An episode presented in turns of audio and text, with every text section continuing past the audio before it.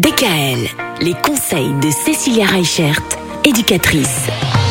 On a vu la semaine dernière qu'il fallait éventuellement prendre des résolutions pour cette année 2023. En même temps, c'est vrai que le début d'année, c'est toujours l'occasion de prendre des bonnes résolutions.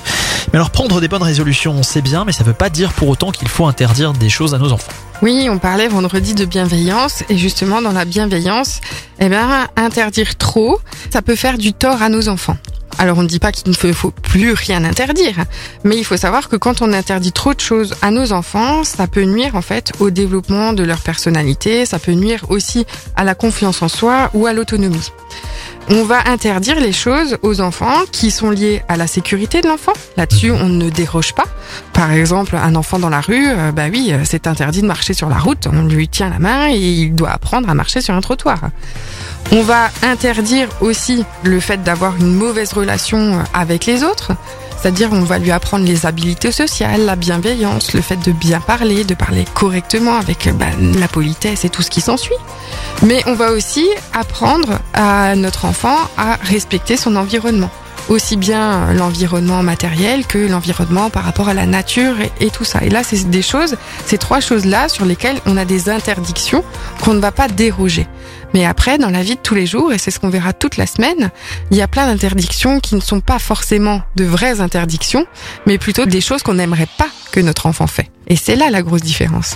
Vous parliez du fait que c'est important de, leur transmettre aussi ce relationnel avec les autres, leur interdire par exemple de ne pas être bienveillant envers les autres. Mais comment on fait avec un enfant, par exemple, et ça arrive souvent, je trouve, qui veut pas dire bonjour qui arrive dans un endroit et qui refuse de dire bonjour Alors, par rapport à la politesse, ça va dépendre aussi de l'âge de l'enfant. Mais ce qui va être important, c'est que souvent, l'enfant, il associe le dire bonjour à faire un bisou. Et on sait bien que faire un bisou, pour beaucoup d'enfants, c'est compliqué et que beaucoup de parents imposent à leur enfant de faire un bisou alors que nous-mêmes, quand on n'a pas envie de faire un bisou, eh ben on n'en fait pas un. Donc ce qui va être important pour l'enfant, c'est de lui faire comprendre que à un moment donné, on attend de lui qu'il soit poli et du coup, on va aussi lui expliquer que la politesse, ça passe à travers le bonjour, le merci parce que sinon bah, les gens qu'est-ce qu'ils vont penser de lui? C'est un enfant qui n'est pas poli, mm. ou ils vont penser que son parent ne lui a pas donné les bonnes valeurs. Donc on pourrait juste lui dire qu'il peut dire simplement bonjour.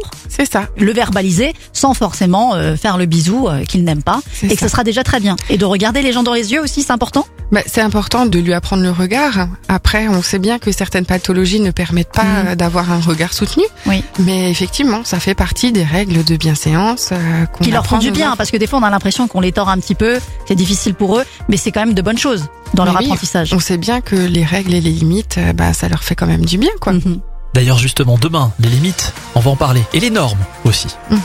Retrouvez l'ensemble des conseils de DKL sur notre site internet et l'ensemble des plateformes de podcast.